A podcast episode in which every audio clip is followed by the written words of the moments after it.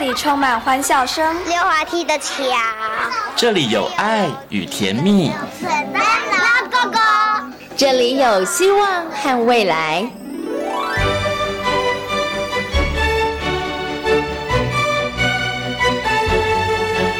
遇见幸福幼儿园，遇见幸福幼遇见幸福幼遇见幸福幼儿园。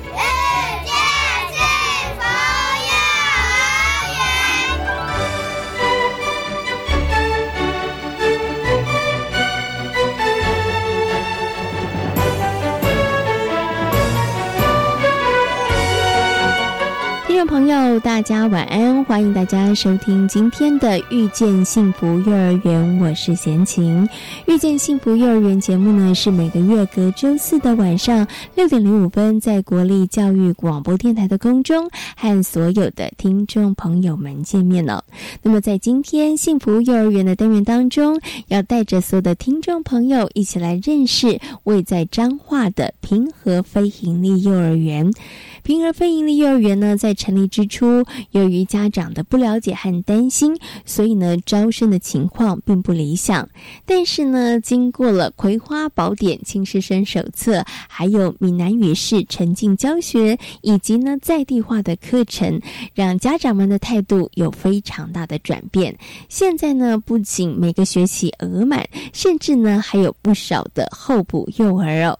那么，拥有三十年教学经验的谢静。满园长将跟大家来分享平和非营利幼儿园的经营理念以及他们的教学方式。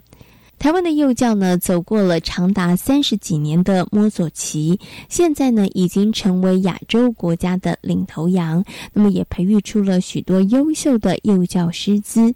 那要如何保持这样的优势呢？在今天大手牵小手的单元当中，就为大家邀请到了清华大学幼儿教育学系的徐玉玲教授来到节目当中，跟大家来分享台湾幼教发展的优势。那么，在节目的最后一个单元学习 online 当中，要跟大家来分享阳光非盈利幼儿园的寒冬送暖，把爱传出去的学习教案。好，马上呢就来进行节目的第一个单元幸福幼儿园。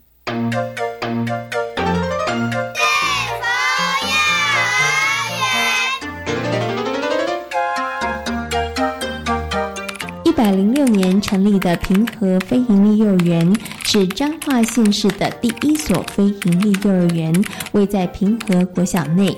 目前班级人数九十位，总共有大中小共三班。一百零七年的八月份将开创幼幼班。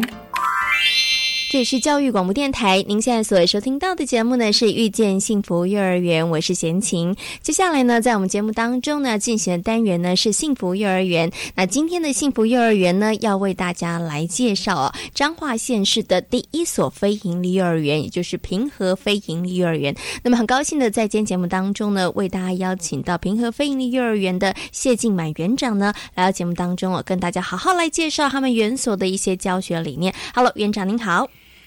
各位听众朋友们，大家好！我们美丽的闲情主持人，啊，还有我们的小芬老师，啊，大概高炸，大概贺，是啊，我们的园长好有元气，好有活力哈。可是其实园长从事这个幼教工作非常多年了，您很资深哦。是的，已经做了多久了？呃，从幼保科毕业踏进幼教到现在有三十年的历史了，哇，完全看不出来哈，那个岁月没有在你的脸上留下任何的痕迹哈。不过当时为什么会想要投身这个幼教工作，然后一做做三十年，其实真的还蛮长的一段时间呢。呃，我想幼教工作是会让你进来之后就会舍不得离开的工作。小朋友天真的笑容，还有你可以每天吸取童男童女的。精气，我都说，常常希望自己跟小朋友一样，每天都快快乐乐的。是 OK，好，所以其实就是因为孩子的纯真啊，让这个园长呢一踏入这个领域之后，其实就不想离开了。不过园长呢，您在这个幼教工作第一线工作的时间这么长的时间，三十年的时间哦，其实也跟着台湾的幼教的整个发展跟变化。您大概都有参与到，对不对？哈，那到现在这个平和非营利幼儿园，它是一所非营利幼儿园。那跟您之之前可能所服务过、待过的园所，其实它应该是非常不相同的哈。来跟他谈谈好了，就像呃，这个平和非营幼儿园它成立两年的时间，您您觉得在比如说在教学上面，在对于老师的薪资福利上面，整个营造出来的教学环境，跟您之前所服务过的园所来讲，您觉得最大的不同之处是在哪里？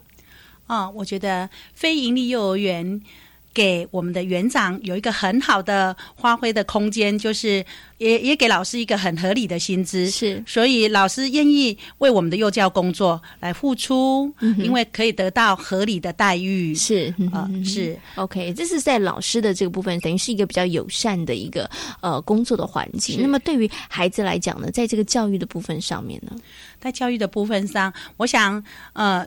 唯有老师能够安定下来，是对我们的教学才能够有固定的品质。好，所以呢，这个是园长真的三十年 幼教生涯，其实自己有一点这个小小的这个感触了。好，好，我想接下来呢，就要请园长来跟大家好好来介绍平和非营利幼儿园哦。其实我刚开始接触到这个幼儿园的时候，我觉得它名字好特别哦，平和倒怪就是和平。好，不过我知道刚创园的时候其实蛮辛苦的，因为当地在彰化市当地，大家对于非营幼儿园知道的其实并不是那么样了解哈，所以刚开始的时候真的招生都招不满。啊，对，是刚开始家长对非盈利这一块完全的不了解，所以大家都以一种观望的态度，嗯，要先来看看。非盈利是在做什么？嗯哼啊，所以我们费了很大的劲，因为我们非盈利幼儿园是没有教本的，是啊，没有教材的，要做正常化教学，所以在说服家长这一关，啊，就面临了很大的考验。尤其是在彰化市，其实大家的教育水准都很高，他们也相对的希望看到园所呃的成果，但是一开始。在二月份成立，我们是在二月一号成成立，是一般的学期制是八月一号开始，所以这算是一个中间是青黄不接的。时间，嗯，哎，所以连我们的老师的来源啊，加上学生的来源，都是非常的不足的状况之下，一开始真的叫做惨淡经营。但是在园长跟老师的坚持之下，刚刚有提到了一些坚持的理念哈，正常化的教学虽然没有部本，但是孩子的学习并不会因为没有部本而有任何大家会觉得不足的地方，反而我们可能更充实了孩子，可能在很多面向的学习，不只是只有在学科上面呢。因为刚刚园长提到了这个在地化的教学的融入，还有呢，你们的葵花宝典哦、青师手册的部分，让家长能够更了解你在做什么。所以，真的，一年之后，其实家长在园所里面念书的，还有孩子在园所里面念书的家长，他们其实真的有感受到孩子的改变了哈。所以，其实这口碑传出去之后，那么第二年的招生状况其实就非常非常的不错了啦。哎，是对。好，所以我想接下来呢，就要请这个园长好好来跟大家谈一下。因为大家会想要呃更了解这个平和飞鹰幼儿园怎么样在一年的时间翻转。刚刚我们当然有谈到了一些这个呃经营的理念或是教育的一些目标跟方向。我想接下来就请园长，我们就比较细部的部分来跟大家谈谈好了。我们来谈谈这个呃在地文化的这个融合，然后把它融入课程当中。平和这个部分其实做的，我觉得其实很到位的哈，因为他们的教学真的在全台湾的飞鹰来讲，我觉得也算是非常具有特色的哈。因为呢，他们是全员推动这个闽南语是沉浸教学，这很不容易哈。所以，我们接下来园长要转换台语频道，可能他练凳哎哈。那时候为什么会想要这个闽南语沉浸式的教学？哎，首先要提到，我们从第一年就申请教育部的辅导方案，辅导老师进园之后，给了我们很多的指导，在老师教学上。嗯，松散素材的使使用，我们呃区域的呃教学区域的使用规划方面。老师有遇到任何的问题，都可以跟辅导老师商量。是，呃，走了一年之后，辅导老师呃觉得我们应该要延伸出来到我们的社区，跟我们的社区结合。是啊，本来非营利幼儿园就是应该要走入社区，所以我们很乐见啊呃辅导老师正好给我们这样子的引导方向。是，于是我们就申请了在地化的教学。是啊，那也很幸福，就是我们彰化县政府还有沉浸式闽南语教。教学这一块的经费，那我想，呃，闽南语教学虽然说在我的年纪来说，哎，讲台语、讲闽南语是做简单呢啊啊，可是，在现在这个家长呃，普遍都是使用国语，呃，都是学国语，他们几乎都是完全没有闽南语的基础，是，所以虽然是在彰化市，但是实行出出来，刚开始小朋友连搞炸。你好，拢听无啊？那边哪嘞？哎，所以要紧，园长带去做练凳哈。所以园长都透早的甲因讲，小朋友搞早，叫你有美好的一天。嗯，拄开始小朋友连搞早嘛缀袂着，不过即嘛小朋友看到咱的诶朋友，咱的家长来，拢会甲家长讲甲。爸爸妈妈讲：“爸爸妈妈再见，祝你有美好的一天。”是，哎呀，快点园长，快点老师，买个老师讲，搞早叫你有美好的一天。哎，我感觉讲为这句话开始一天的，诶，一开始，诶，开始，然后诶，刷落去。咱规工的教学，妈妈希望讲尽量拢会当用闽南语的部分，甲小朋友讲，咱今仔食的是虾米啦？哈啊，咱中岛的孙午安啊，哎，啊，你有食饱无？其实很多的语言环境都是从日常生活中呃养成。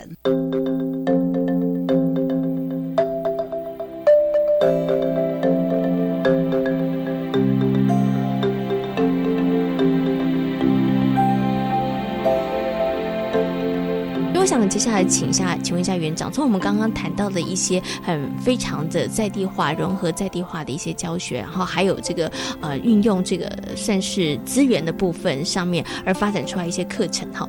其实平和非营利幼儿园，从您自己一直以前在私幼，然后到这个呃非营利幼儿园，您自己希望这非营利呃这个平和非营利幼儿园它的一个教学的理念或是目标，希望培养出一个什么样子的孩子呢？我想做中学，让小朋友真的在做中学习到，能够实际的经验是啊。大部分呢，呃，坊间的教学可能都是比较偏重学习嗯啊知识的获得。是，我想经验的学习要从小朋友每天的日常生活中哦，一步一脚印，所以我们才会开发出我们的平和的呃快乐农场啊。我们的农场有小朋友一开始啊完全。害怕土，他们觉得土是脏脏的。但是我们在我们的幼儿园后面的一块土地上，呃，我们请了，我们请里长帮我们买一车的土。但是土来了之后会流失，所以我们还请了我们的议员，呃，我们的在地的里长啊，他们用了跌嘎贡，嗯哼哼，帮我们围了一个。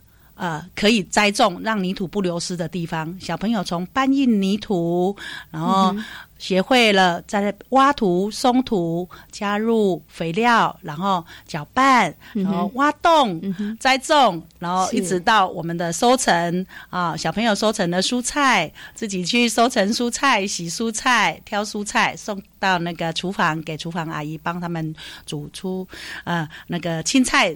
然后用烫的，他们连这样子的青菜都吃起来非常的美味，因为觉得是由他们自己一手啊从思维栽种，然后到除草。所以我想从做中学这一块，让小朋友学会勤劳，也知道所谓的食农教育啊。毕竟彰化县是呃是农业的大县，是。然后小朋友懂懂得怎么样的感恩，他们知道蔬菜这么辛苦的得来，是。然后他们也学会了呃在吃。之前要能够感恩农夫，而且他们在吃之后，也吃了自己栽种的蔬菜之后，从此以后也减少了挑食。对，哎，所以这真的是一举数得哈。我想最后呢，要请我们的园长跟大家谈谈哦，就是这个平和非营利幼儿园成立到现在，其实两年的时间了啊，那其实也越走越顺利哈。然后其实这个门真越开越大了哈，因为邀请了更很多的这个不同领域的这个专家，然后进到幼儿园所来跟孩子们。一起互动哦，接下来还有什么样的计划，或者是说，在过去觉得哎，可能还有一点做的不太足够的地方，在未来想要再侧进、再努力的方向？嗯，所谓的在地文化，我想我们呃，透过每个学期两次的校外教学，哈，也把我们的脏话是啊，快要走透透了哈。但是要更深入啦，因为每次有毕业的学生，我们还是希望说，错过第二次、第三次，能够。让我们的小朋友对我们在地文化能够更深入哈啊、所以我想还有很多不足的地方啦，就是还是呃，所以我们才会继续申请呃辅导。的方案，我们会第二年、第三年一直的走下去哈。我们希望说能够更扎实，老师在呃课程设计跟小朋友互动啊、这方面，还有那个呃我们松散素材的使用，像幼教。除了让小朋友快乐之外，老师也要能够成长，是啊、嗯哼这样子老师才会在幼教这一块园地里面啊、一直的生根下去啊。然后费英利给我们老师也有了很好的发挥，就是我们不需要走分科的教学哈、嗯所以我想一步一步的走下来，还是希望说，呃，老师跟小朋友都能够快快乐乐的学习，嗯呃，而不是呃不需要再回归到以前的教材。是啊所以我想，呃，未来。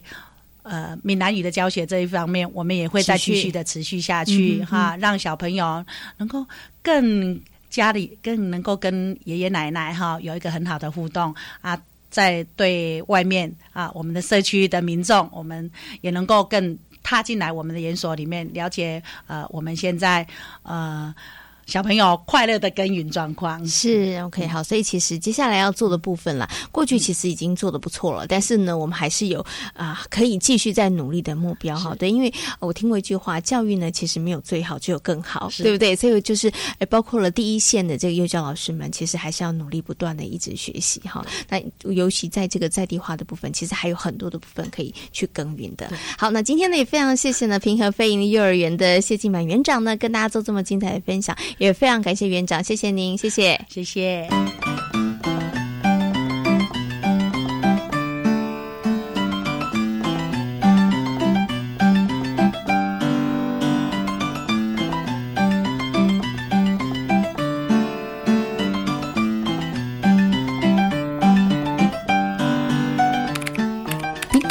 幼儿园拥有独一无二的功夫以及南北管教学，这都是因应在地文化以及资源所延伸设计出来的课程。担任功夫教学的林烟才，小朋友们称他为教练爷爷或者是功夫爷爷。他不仅是社区的居民，也是幼儿园的家长。谢静满园长将社区资源以及家长带入园内，让幼儿园、社区还有家庭三者之间建立起紧密的关系。因为爷爷以前也教过学生，嗯他也教过年纪轻的，也教过长者都有是，哦。啊，所以这个小朋友很了解，嗯，啊，爷爷自己把他编一套对小朋友有帮助的，属于功夫运动啦。因为小朋友你要叫他练太辛苦的基本功，他没办法。嗯哼，哎，啊，所以爷爷就编一套适合小朋友练习的这种运动跟功夫。啊，那个小朋友都很专注，每个人都学习的很快乐。看小朋友他们喜欢什么，啊，爷爷就练一也编一套给他们练起来，就很有效啊，又有有一点气味这样。是 哦。啊那小朋友喜欢什么呢？他们喜欢有一种运动，我编的名字叫做青蛙跳，是啊，还有一个叫做哦手翻来翻去的翻手，是，哎嗯啊，还有一些闪人的动作，哼，哦，是哦哎基本上是我教的那个动作，差不多有三四十种以上了。嗯一个早上都三十分钟都不停的啦。是哦，是啊，运动下来，同学那个小朋友都满身大汗，爷爷满身大汗啊。但是小朋友乐此不疲啦，哈。对对对，他看到我都很高兴啊，还没进到学校就看到我就一直喊了。不过我想接下来就要请这个功夫爷爷、教练爷爷跟大家谈谈哦，就是呃，你的孙女来到这个平和非营利幼儿园，然后在这个幼儿园念书，你有没有发现她有一些什么样的改变？或者是说，你在这个平和非营利幼儿园，其实跟这些小朋友接触，对不对？教他们练武功，你有没有觉得，哎，这个园所它可能跟呃社区的居民啊，或者是他在教学上面，真的跟一般的幼儿园不太一样？第一是那个环境不错，嗯哼啊，第二那个老师还是园长们都是很亲切啊是，很快乐啊，那个 同学们都相处得很好，嗯，哎，都没有压力啦。啊，是。上这个幼稚园那个同学好像比较没有压力。同学们都可以快乐学习，对，都快乐学习。对，可是呢，可能有些家长想说，哎，那快乐学习，小孩到底有没有学到啊？你刚刚都说，呃，功夫爷爷说没有压力。以你自己的孙女来讲啊，你有没有觉得，哎，他上幼儿园之前跟上幼儿园之后，哎，金价博赶快有一些不太一样，有一些成长跟改变。有有有，他有一些观念，他还有他这个虽然是没有教什么东西，可是平常的生活那个老师有教一些。一些姿势，还有那个学习的动作了。嗯嗯嗯，啊，他去上那个。小学也是很快就上手了啦。因为这个平和菲尼幼儿园成立到现在两年，那刚开始成立的时候，居民们其实都呃也不太知道这个幼儿园在做什么嘛，哈。对对对。对您的观察啦，就是成立这两年下来，大家对于这个平和菲尼幼儿园大家的评价怎么样？然后大家觉得，哎，是不是跟这个幼儿园也可以借由幼儿园的一些活动，让社区居民跟幼儿园之间的关系可以更靠近啊？哦，现在风评不错，他那个跟社区的一些活动都有互动。比如说，那个里长有办一些什么亲子活动，或是我们这里有一个那个戏南北戏剧馆嘛，是哦，有一些那个乐器，他们也会去参观。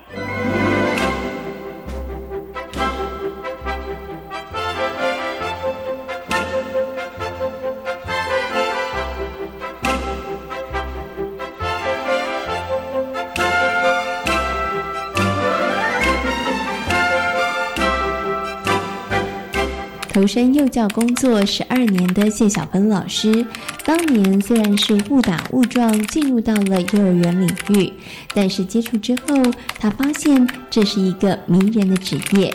看着孩子们的笑容和成长，疲惫的心得到了安慰，也获得了满满的力量。其实一开始选择读幼保是因为考不上商科。对，所以就一路上就这样误打误撞，然后一直从高职的幼保课，然后到大学幼保系这样，然后毕业之后就是投入了幼幼教的工作，对，然后一投入就是十二年。其实幼教工作它非常有挑战性，而且它也非常有成就感，然后很辛苦，但是很迷人。对，然后小朋友。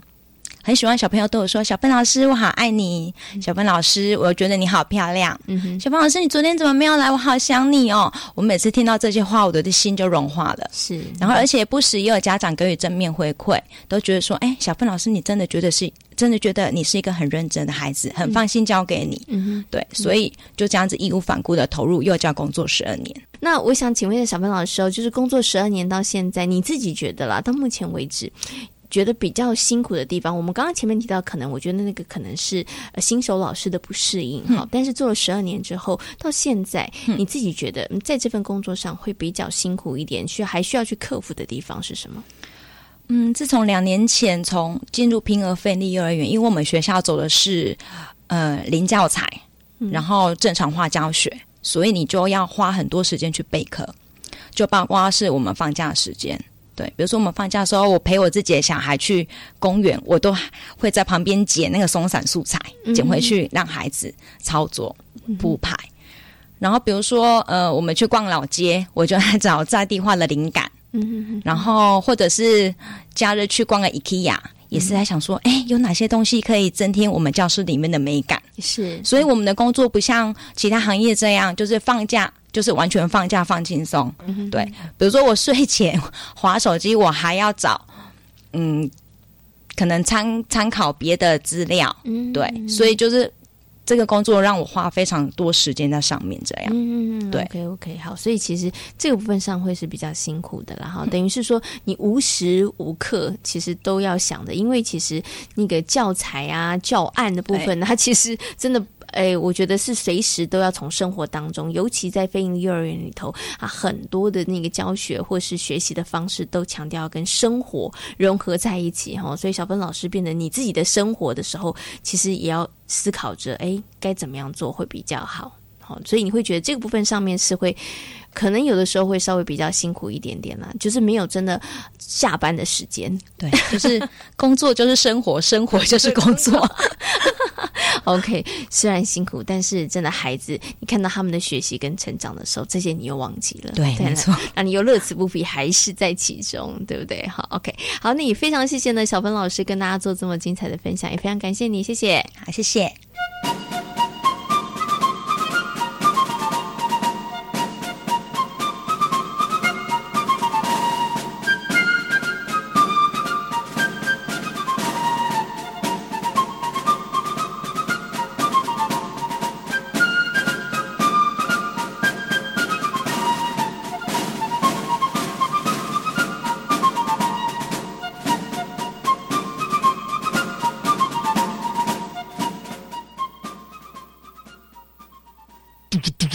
教育电台，生日快乐！Hello，我是麻教官唐宁，我是蜡烛教季吉。少年超优秀呢，好秀一场接一场，每个礼拜一晚上十一点到十一点半，别忘了要准时收听。少年超优秀，耶！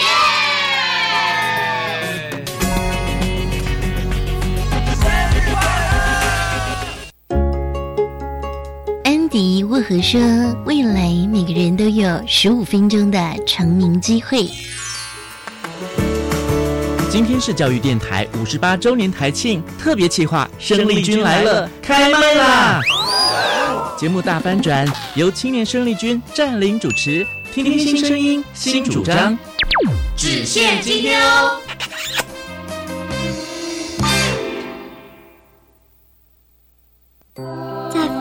非洲刚果民主共和国，有年幼的孩子在工作，没有足够的食物，也没有学校。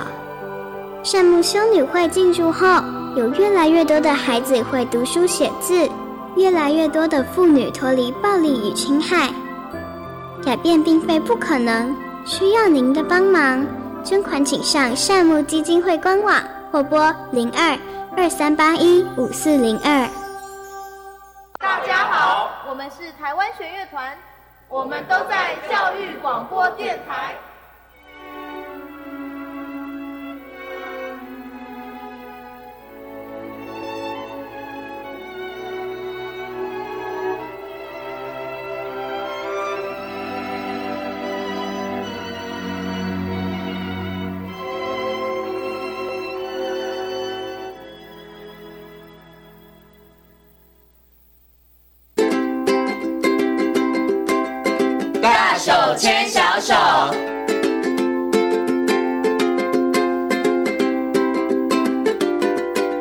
这里是教育广播电台，您现在所收听到的节目呢是遇见幸福幼儿园，我是贤琴。接下来呢，在我们节目当中呢，要进行的单元是大手牵小手的单元。那么很高兴的在今天节目当中为大家邀请到了新竹清华大学幼儿教育学系的徐玉玲教授呢，邀请徐老师呢来到节目当中哦。今天呢，要来跟大家好好来谈谈台湾呢在幼教发展当中的优势哈。可能很多朋友听到这个主题会想说，我们有优势吗？我要告诉你，我们的优势真的还。蛮不错的，所以呢，今天呢，要请我们的徐老师来跟大家好好谈谈台湾的这个幼教发展。首先呢，跟我们的许一林教授问声好，Hello，老师您好。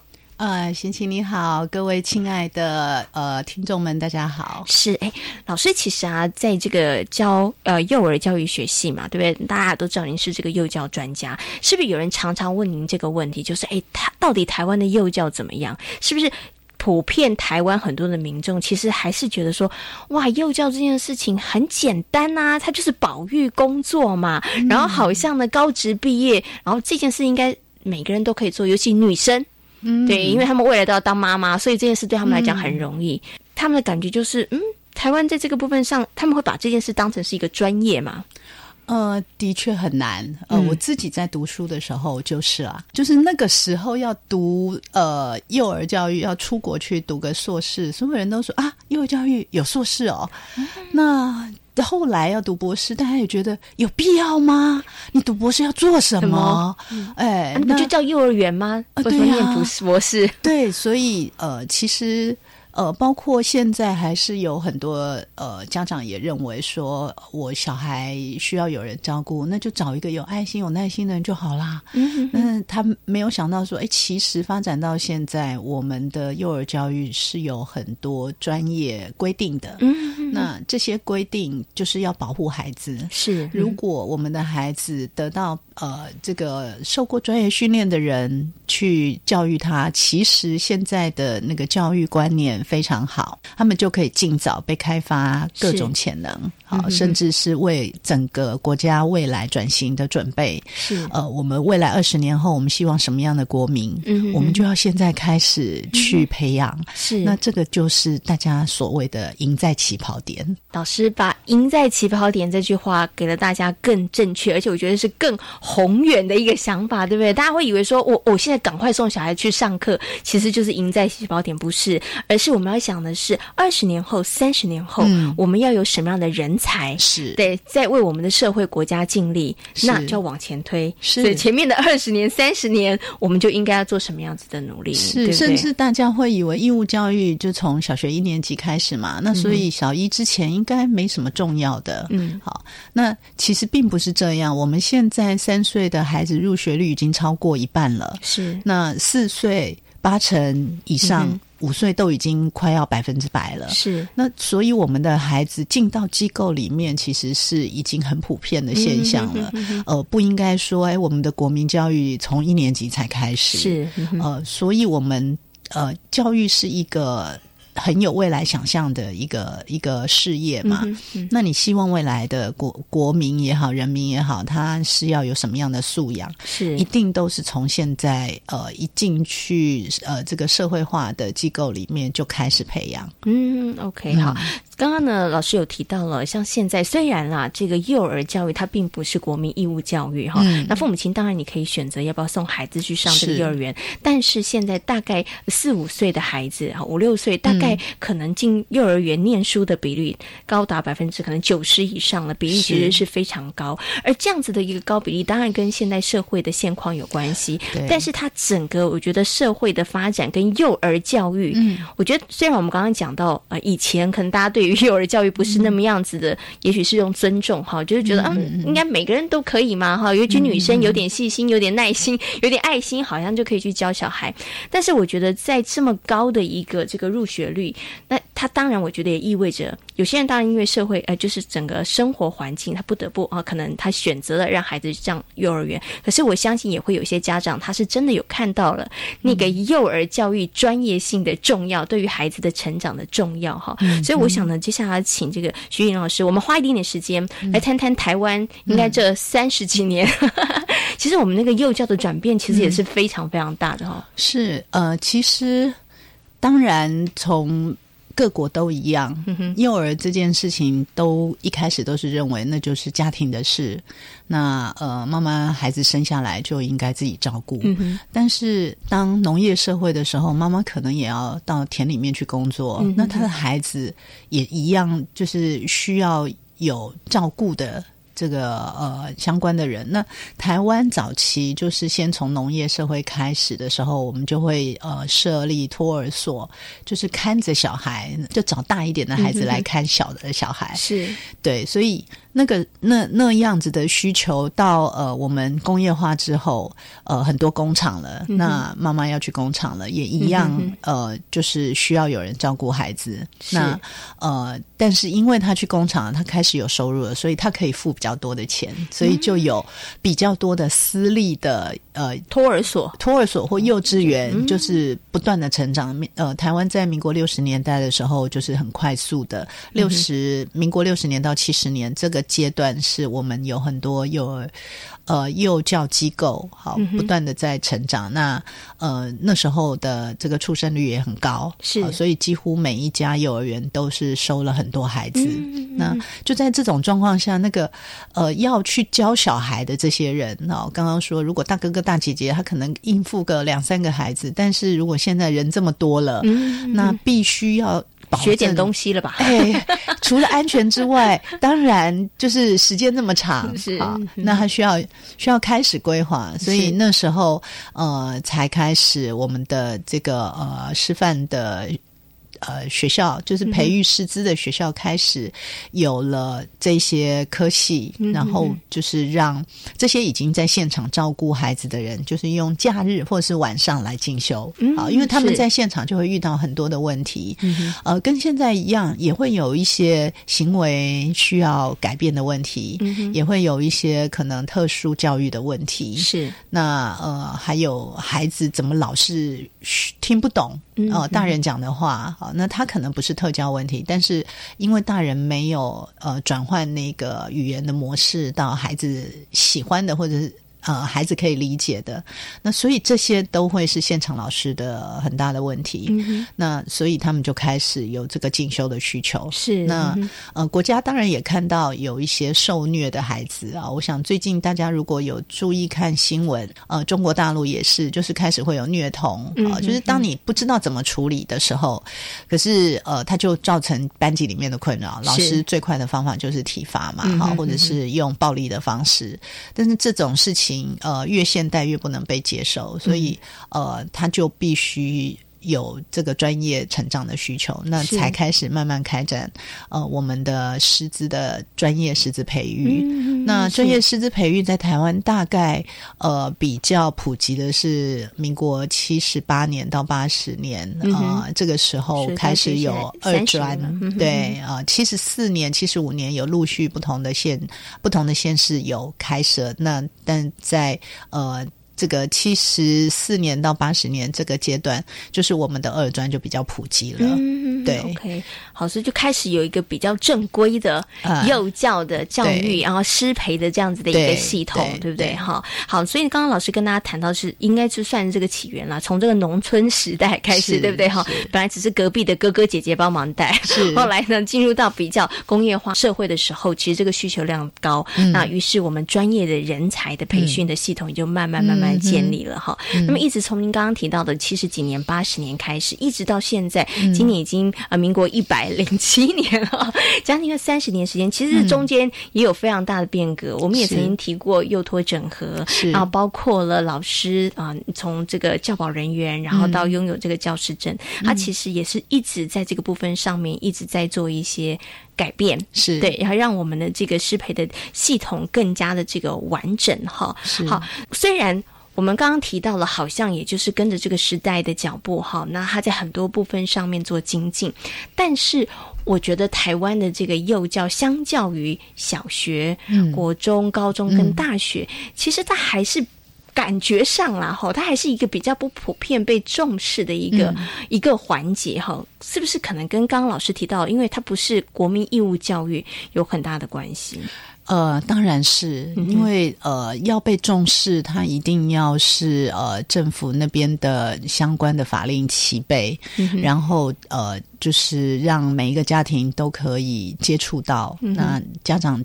不用自己想尽办法还找不出来到底应该怎么办的这种状况下，那呃台湾的幼儿教育，其实刚刚说它是从呃需求端，就是家长那嗯边需要送孩子，所以它就有私人的供应。嗯那供应了很多年，呃，可是实际上它一直都是呃被定位在。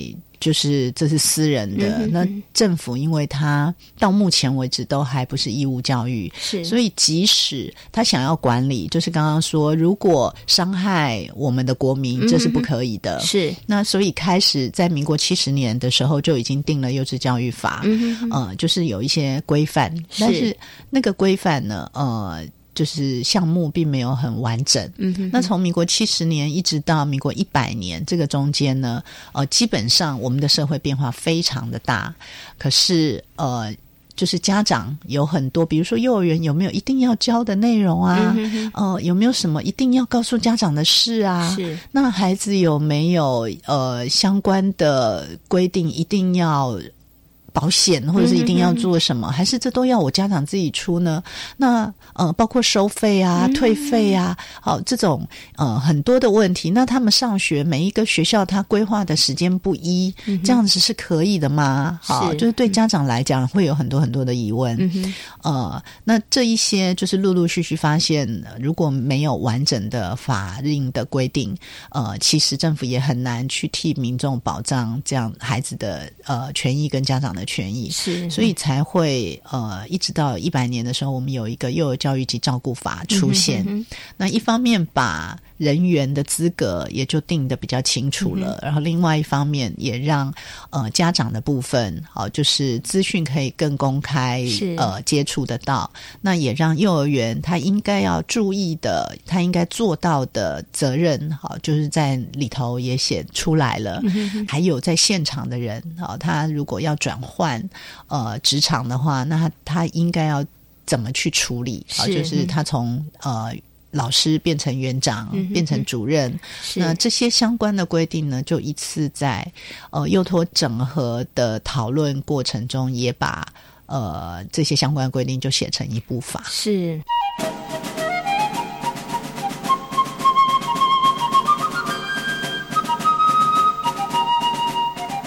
这一步真的走了好久哈，是三十三十年的时间哈。是对哈，不过到现在呢，其实已经开始就已经呃步上轨道了。就像刚刚老师讲，因为刚开始真的太多，大家其实嗯应该都无所适从啦。家长是，其实呃园方也是，幼教老师其实也是哈。所以现在大家其实已经比较有一个大准则的一个方向，大家知道怎么样往前进哈。好，那其实我们刚刚前面有稍微谈到了台湾这个幼教的发展，其实我觉得它真的经过了一段还蛮漫长的时间。嗯。但是是不是也就是因为这样子漫长的时间，它包含了摸索，它包含了磨合，它当然也包含了训练，嗯。对，所以其实台湾的幼教发展里头，其实我们真的做的还不错。就是台湾在亚洲国家来说，嗯。我们的老师从民国八十年，嗯。呃，就是已经有大学四年的专业训练的科系出现。那那时候是国立大学，呃，教育学院都有幼儿教育系。那他们到现场呢，呃，又有一个比较支持他的职场，比如说公立的幼儿园，呃，开始增设了。好，那民国八十年之后就比较普及一点，所以这些呃毕业的老师在那个现场，他可以开始把他学到的东西用在职场。是那也有很好的私立幼儿园，他也是呃来自专业训练的老师之后，那他们也去开拓他的这个呃课程的发展。是呃，所以就是累积了很多很珍贵的经验。嗯那这个呃，幼儿教育跟小学教育很大的不同是，它的课程是没有呃教科书的规定的。它没有制式化的，对。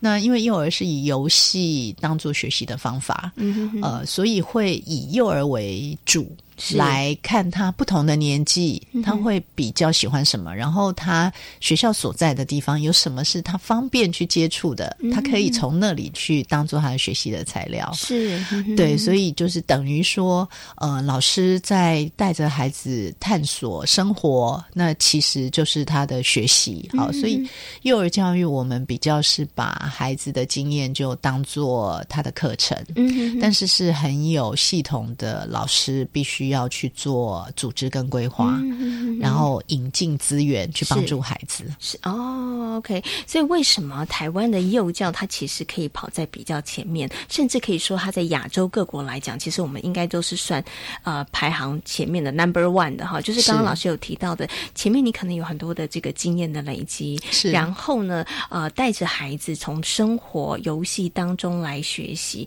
那这个部分不止孩子有学习跟成长，其实老师自己 也有很高的这个学习跟成长，所以他这个等于是两边都同步的往前进了。对的，对的。嗯其实啊，我在访问一些这个呃幼儿园的老师之后，尤其像非营利幼儿园，它其实就是一个没有部本的一个是呃教学的一个方式，它其实也是一个优质化的一个教育方式哦。那在这个过程当中，我们常常提到，哎，其实老师是要尊重孩子的，让孩子他可以呃发挥自己的想象力，然后用自己的、呃双手去动手做。嗯，那可能很多家长会想说，老师你都在干嘛？老师这样好像没做什么事情哈、或者是说我们常常提到说，哎，老师要从旁协助跟引导。那可能有些家长会觉得，哎，从旁协助跟引导还好啊，就是哎，你需要什么帮忙，我帮忙一下。嗯。其实没有这么简单的诶，像刚刚、呃徐老师讲的，其实他真的需要具备一些学理的基础，嗯。而且你要有专业的能力，就是你要很清楚知道孩子他是在哪一个发展的阶段，嗯。对，然后每一个孩子其实又不一样，嗯，对，然后针对大家不同的状况，他可能又要做不一样的反应，是，嗯。呃，对一个孩子，家长可能自己有的经验是，自己的孩子有时候呃舍不得放手，是好、对。我们外人来看，嗯因为他从不会。呃，开始，然后你就一直停留在那个阶段，你可能不知道他什么时候你应该可以让他自己是。来。但是老师他有一个群体的比较，所以他知道这个年龄的孩子他已经可以了，嗯那他比较容易去规划孩子的进度。是。什么时候让他自己来，然后呃什么样的事情我要给他什么样的指令，是。呃他会听得懂。那当他听得懂，那我怎么给他呃任务，让他在一段时间去练习，然后就可以练到他自己可以的时候，他的自信心也会长起来。是他的呃自信心起来之后，他自己愿意做更多的时候，他的创意也就开才可能发挥。是呃，所以他有很多相关的能力是慢慢的经过呃我们给他好的环境跟好的引导之后，他他就可以有比较大出来。对。对，然后或者是这个可以更完整，对不对？对，所以这个就是刚刚前面要回到最前面讲的，其实幼教它其实真的是一个专业，不是大家想的，它其实只是保育的功能，照顾孩子吃饭喝水，保护孩子的安全。当然，一个好的幼教老师这些也都要照顾得到，对。但是他还有肩负更重要的责任，其实就是在孩子成长的过程当中，怎么样让孩子的能力可以一点一滴慢慢的被呃发现，然后慢慢的被培养，然后到发展。到很完整，对，这其实是非常重要的。所以呢，我们刚刚前面有提到，这就是为什么台湾的幼教可以说是亚洲地区真的跑得很前面的，我们也是很引以为傲的。可是，我想接下来请问徐老师一个问题，就是我们拥有这样的优势，对不对？我们要怎么样保持啊？就是怎么样让我们这样的优势它可以持续下去？呃，我们的优势其实第一个是我们的师资比较早开始专业化。是，那我们的老师他们呃，在成为老师的这个过程中，他要学心理学，嗯，他要学社会学，他要学哲学，他要学儿童发展，呃，而且每一个领域孩子的社会发展啊，社会性的发展，他的认知的发展，他的身体动作的发展，他的呃美感领域的发展，好，老师。学好多，哎，对，老师要学很多的领域，他才，然后他。更重要的是，他还要学。我已经知道你怎么样，那我要用什么样的材料跟什么方法去设计课程？是，所以他的这个部分要因着孩子的能力来设计，嗯，而不是就是呃随便拿一个游戏，然后就是哎你们就玩这个，你就可以学到很多。是，他还是需要做很多的考虑。那这个师资的部分是台湾现在幼教界呃比较。有优势的地方，呃，而且我们的师资，因为从民国八十年开始已经是大学生，呃，在四年的专业，那他们到现在这三十年内，呃，也。包括是老师，呃，培育老师的老师，就是大学这边的老师，也有很多实务经验了，呃，所以在培育的过程中，并不会只有理论，是，就是他们一边学理论，但是一边呢，他到现场去实做，去试验，是，那也把这个呃实这个实际的经验转化成更好的培训的方式。那呃，我们要怎么保持我们这个优势？当然就是。有更多的人投入这个行业，嗯，是因为包括像这些呃亚洲其他华文国家的学生，他们现在也积极的想要来台湾学习，嗯，是。那如果我们呃就是这样子的训练方法跟训练课程，呃，其实是是被肯定的，哈。至少，嗯，这些不只是亚洲国家，西方国家，它也优先呃聘用我们这边的幼儿教育的老师，因为我们已经跟西方是同步的。是，那这一点要回头来讲，因为台湾的师资的呃，就是培育者，呃，其实大部分是从国外呃，就是学习了，那回来又经过二十年。以上的这个经验跟研究。是，那把这个比较实可以适合实物的，等于说呃，实际上就用在培训学生的身上。是，所以他们的这这些优势呃，如果我们可以说台湾这边呃，将来是可以成为整个亚洲地区的师培是中心了，对适配中 心领头羊是是，那所以呃，我们也很希望台湾的优秀的高中生是。如果是喜欢孩子的，那。呃进入这个幼儿教育这个领域，你的确是可以学到呃蛮好的内容。是那这个内容可以放诸整个这个世界，界啦是真的可以找到呃你喜欢的跟孩子相处的各种工作。是 OK 好，所以呢，保持这样的优势，我们要继续要号召更多这个有志青年，是 有兴趣、有才能的这个年轻朋友一起来投入这个幼教的行业哈。嗯好，今天呢也非常谢谢呢徐玉林教授呢在空中跟大家做这么精彩的分享。今天呢也跟大家谈到了台湾幼教的一个优势哦，也非常谢谢徐玉林教授，非常谢谢徐老师，谢谢，谢谢。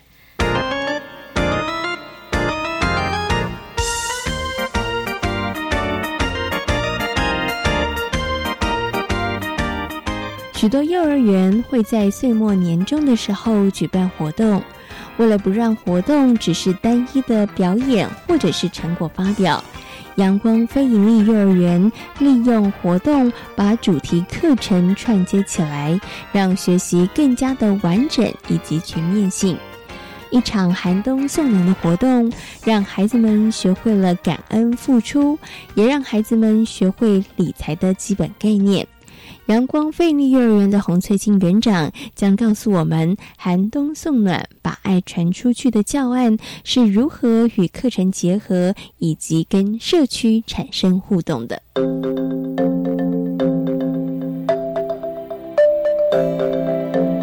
学习 online。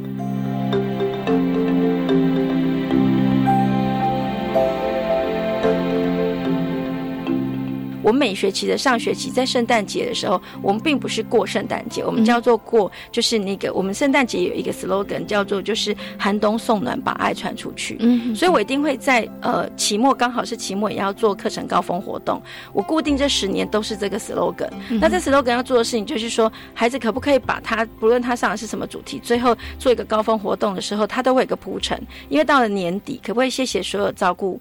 我们的人。啊然后我们除了被就是感谢照顾我们的人在，所以我们大概会前两周会有一些宣导，带着孩子去看这些事情，是，然后再来就是说，那孩子能不能付出？嗯那他能付出的部分，每一年我们大家都会挑一两个单位选择赠送，比如说，因为其实新竹市还是算市区的学校，家里都会有一些，比如说可能在过年前想要整理的一些物资，那我们大家就问，比如说这几年我们比较常合作的是坚石乡的梅花村，嗯哼。那我们就固定知道说，他现在需要的是是呃老年人的营养品，还有小孩的衣服或者冬衣或者是什么，那我们选物资不选金钱。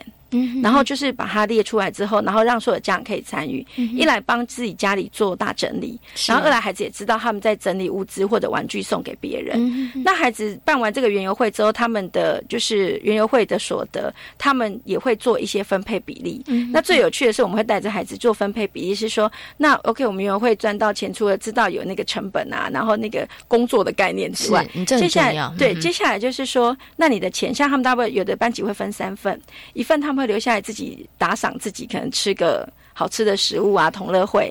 然后另外一部分老师都会带着他们去思考，那我们可以把这些钱捐给谁？嗯那每一年捐的单位都不一样，嗯可能即使只有捐，还是只有捐两百块，是只有捐两千块。嗯然后第三个部分，可能他们可以在思考说，他们有没有想要买一些帮他们自己班上添一些他们很想要的玩具。啊像有一年有一个班，他呃，他们班一年就是一个学期，呃，大概就是弄坏了三个胶台是，然后我就开玩笑说，你们太不爱惜，我不打算再帮你们添购了，他们就拿钱去买胶台。在今天遇见幸福幼儿园的节目当中，为大家介绍的是位在彰化市的平和非营利幼儿园。另外呢，我们也为大家邀访到了清华大学幼儿教育学系的徐玉玲教授，跟大家谈到了台湾幼教发展的优势。希望大家喜欢今天的节目内容，也感谢所有听众朋友今天的收听。我们下回同一时间空中再会，拜拜。